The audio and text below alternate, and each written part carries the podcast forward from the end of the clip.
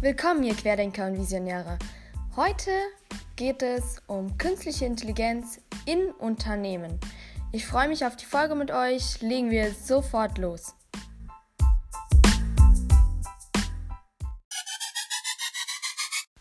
Eine Studie des Marktforschungsunternehmens Gartner ergab, dass 46 Prozent der befragten CIOs angaben, dass sie erste künstliche Intelligenzanwendungen im Unternehmen planen. Okay, also wir sehen, es besteht ein großes Interesse, künstliche Intelligenz in den unternehmerischen Ablauf, in die Prozesse zu integrieren. Sowohl kleine als auch große Unternehmen, Startups, aber auch die großen Konzerne übersehen diesen Trend derzeit nicht. Die sehen, da gibt es eine Wandlung und ja, knapp die Hälfte sagt, da müssen wir mitgehen. Und die Prognose ist natürlich, dass das in naher Zukunft noch stark ansteigen wird. Also der Anteil an äh, ja, Unternehmen, wirtschaftlichen Institutionen, vielleicht dann auch anderen Institutionen, die einfach willig sind, im Trend mitzugehen und künstliche Intelligenz in deren Abläufe zu integrieren. Nochmal auf die Studie zurück. Äh, tatsächlich bleibt die Umsetzung aber stark zurück. Äh, ungefähr 4% derjenigen, die befragt wurden, gaben an, sie haben da schon was gestartet. Äh, der Rest eigentlich eher nicht so. Das bedeutet, wir haben auch äh, offensichtlich große Hürden vorliegen bei der Integration von künstlicher Intelligenz in die unternehmerischen Prozesse.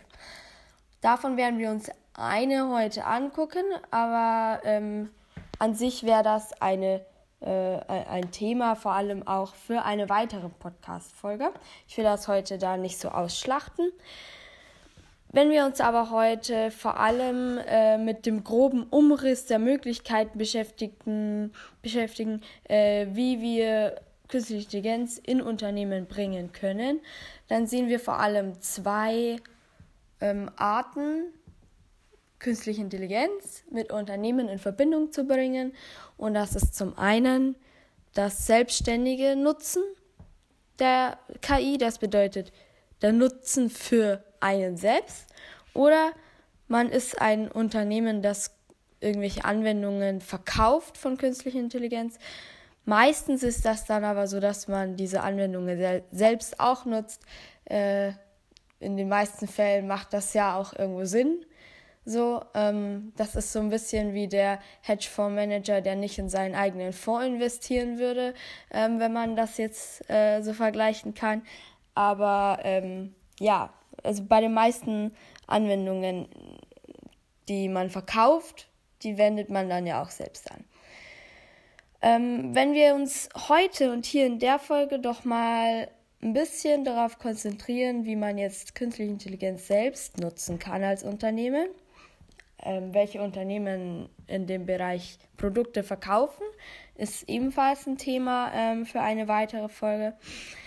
Wenn wir uns aber auf das andere heute fokussieren, dann stellen wir fest, dass es schon viele solche Anwendungen gibt, und zwar in den unterschiedlichsten Bereichen der Wirtschaft. Ganz dominant äh, sind die Anwendungen im Gesundheitswesen. Das bedeutet, dort sehen wir, äh, dass viele Menschen auf äh, ja, die Anwendung künstlicher Intelligenz positiv reagieren, ähm, allerdings vor allem in der Auswertung von medizinischen Daten. Ich ähm, habe mal äh, mit jemandem über künstliche Intelligenz gesprochen und ähm, uns, wir haben uns dann über den Arztberuf unterhalten. Und er meinte mein Gegenüber, in zehn Jahren gibt es keinen menschlichen Arzt mehr, denn ein Arzt ist ein Auswerter von Daten. So. Jetzt bin ich tendenziell äh, in der Hinsicht bestimmt nicht so bewandert wie mancher Arzt selbst, der wahrscheinlich behaupten würde, ähm, dass sein Beruf viel mehr als das Auswerten von Daten umfasst. So sondern die Beurteilung jedes konkreten Einzelfalls ähm, notwendig ist und so weiter und so fort. Also natürlich, diese Diskussion gibt es ja in quasi jedem Berufsfeld.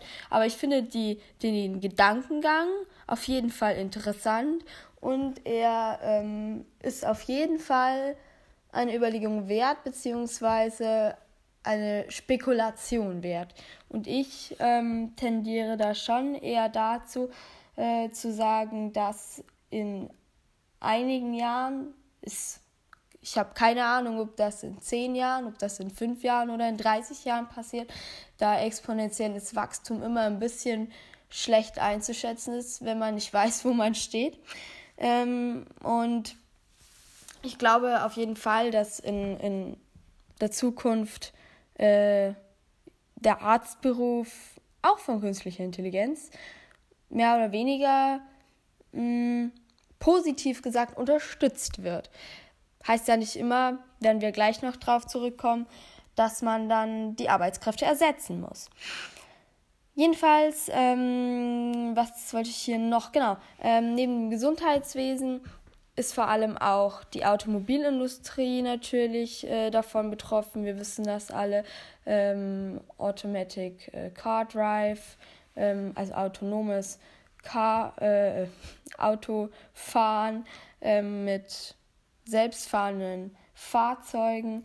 Wobei hier ähm, sind nur circa 19 Prozent tatsächlich aktuell gefährdet von zum Beispiel Lkw-Fahrern etc. Da einfach äh, das autonome Fahren tatsächlich noch nicht so ausgereift ist, dass es in absehbarer Zeit, das bedeutet, ich würde sagen, in, innerhalb der nächsten fünf Jahre ähm, zu einer zu einem weitestgehend autonomen Verkehr global kommen kann, da hier einfach noch zu viele Probleme gelöst werden müssen. So. Genau. Und letztendlich ähm, kann man aber in der Automobilindustrie vor allem die künstliche Intelligenz auch als Produktionshilfe einsetzen. Das bedeutet, ähm, Maschinen programmieren, die die Autos zusammensetzen, die äh, die Reifen anpassen und so weiter und so fort. Das kann man sich ja selbst, ähm, kann man sich ja selbst denken. So. Und als drittes Beispiel, wie KI vor allem auch in Unternehmen eingesetzt wird, sind, ist zum Beispiel im E-Commerce. Äh, das bedeutet in Form von automatischen Werbeeinblendungen oder auch eben in Form von äh, Algorithmen, die quasi das Verhalten von Usern untersuchen und dann äh, spezifizierte, äh, ja, spezifizierte Inhalte liefern, die personalisiert sind und zugeschnitten und somit eine gewisse Art künstlicher Intelligenz verlangen. Bezüglich ähm, des Falls des äh, Selbstverkaufens und Selbsthernehmens ähm, habe ich jetzt auch noch ein Beispiel und zwar ähm, hat ein israelisches äh, Startup neulich erst eine Software herausgebracht, die quasi Vorträge auf Fehler untersuchen kann. Und das ist vor allem in äh, justiziellen Hinsichten extrem wertvoll, da diese Software scheinbar besser ist als äh, Anwälte oder als der durchschnittliche Anwalt dort. Ähm, scheinbar hat hier ähm, in einer ähm, Case Study oder einer, einem Beispielfall die Software besser analysiert als der Richter. Das bedeutet, wir sehen, äh, künstliche Intelligenz kann in Unternehmen sowohl Routineaufgaben einnehmen, vor allem die Logistik wird hiervon sehr betroffen sein, aber auch komplexere nach und nach. Das bedeutet, wir sehen aber vor allem im Bereich der komplexeren Aufgaben, die wir mit künstlicher Intelligenz unterstützen wollen oder die wir von künstlicher Intelligenz erledigt haben wollen, äh, eine Art Clinch, würde ich sagen, mit den menschlichen Arbeitskräften. Denn ähm, laut einer Accenture-Studie kann die Verwendung von künstlicher Intelligenz bis 2035 so die Produktivität von Unternehmen um bis zu 40 Prozent steigern. So, mit so meine ich mit dem Ersetzen äh, menschlicher Arbeitskräfte durch künstliche Intelligenz, beziehungsweise falsch Tätigkeiten, die von Menschen gemacht werden durch künstliche Intelligenz. Denn es bedeutet ja nicht, weil ein Teilbereich meiner Tätigkeit wegfällt, dass mein Beruf äh, verloren geht. Das bedeutet, äh, hier kann man positiv denken und sagen, äh, die Menschen werden sich dann anderweitig im Unternehmen beschäftigen, beziehungsweise haben dann zum Beispiel Zeit für komplexere, kreativere Aufgaben. Aber man kann natürlich auch pessimistisch sein oder vielleicht realistisch, je nachdem, wie man das sieht, ähm, und sagen, es werden bestimmt auch äh, Arbeitsplätze wegfallen. Ähm, ich habe hier, glaube ich, keine Quelle zu. Ähm, ich suche euch die noch raus und sage die euch dann nächstes Mal. Jedenfalls, äh, ich glaube, beim Handelsblatt habe ich das gelesen. Äh, genau, 4,4 Millionen Jobs, die voraussichtlich verloren gehen. Handelsblatt, genau. Ähm, auch so kann sich die Verwendung von künstlicher Intelligenz im Unternehmen eben entwickeln. Und es ist ebenfalls, nochmal um auf die andere Studie zurückzugreifen, die Accenture Study, ähm, es ist nun mal so, dass die Anwendung von KI die Profite in verschiedensten Bereichen durchschnittlich um 1,6 Prozent anheben kann. Und das ist der Durchschnitt. Das bedeutet, wir haben ja auch Bereiche dabei, wo die KI wirklich äh, mehr oder weniger ähm, nicht wirklich äh, eine Produktivitätssteigerung äh, hervorbringen kann. Das bedeutet, es gibt bestimmt auch Bereiche, bei denen sich die Profite um weit über 10% zum Beispiel anheben. Außerdem äh, werden quasi die organisatorischen Grenzen immer durchlässiger. Das bedeutet, es gibt immer mehr Zusammenarbeit zwischen den einzelnen Geschäftsfeldern. Was bedeutet das jetzt in diesem Kontext?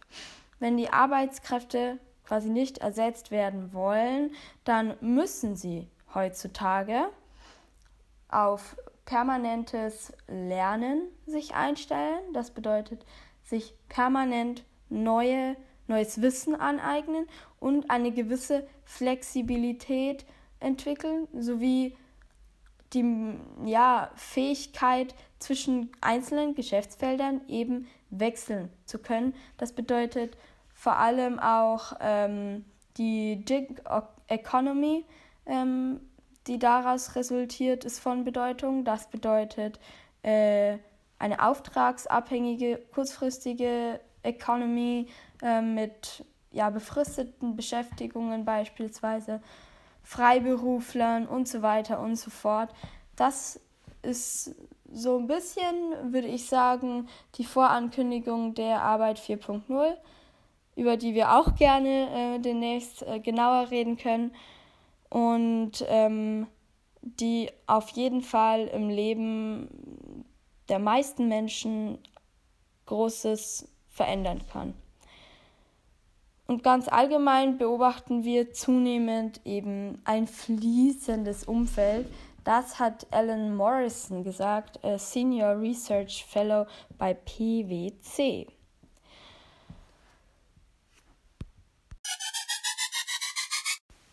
Wir sehen also, ob Machine Learning, ob die Entwicklung von Computern mit Problemlösungskompetenzen oder die Verbesserung der Kommunikation zwischen Mensch und Maschine sowie die Zusammenarbeit der beiden Unternehmen wollen künstliche Intelligenz integrieren. Zumindest circa die Hälfte von ihnen. Dies wird in den nächsten Jahren definitiv ansteigen, sowohl das Interesse als auch das Umsetzungsvermögen. Denn das Know-how der einzelnen Personen wird exponentiell ansteigen und auch die Bereitschaft der Arbeitskräfte dafür, dadurch, dass immer mehr äh, ja, progressive Denkensmuster in die Köpfe der Arbeitnehmenden integriert wird, Ähm, auch das wird sich zum Positiven entwickeln. Ich hoffe, euch hat die Folge heute gefallen. Nächstes Mal gucken wir uns dann an, wie Unternehmen beispielsweise künstliche Intelligenz verkaufen. Ich wünsche euch jetzt noch einen schönen Tag. Haut rein und bis zum nächsten Mal.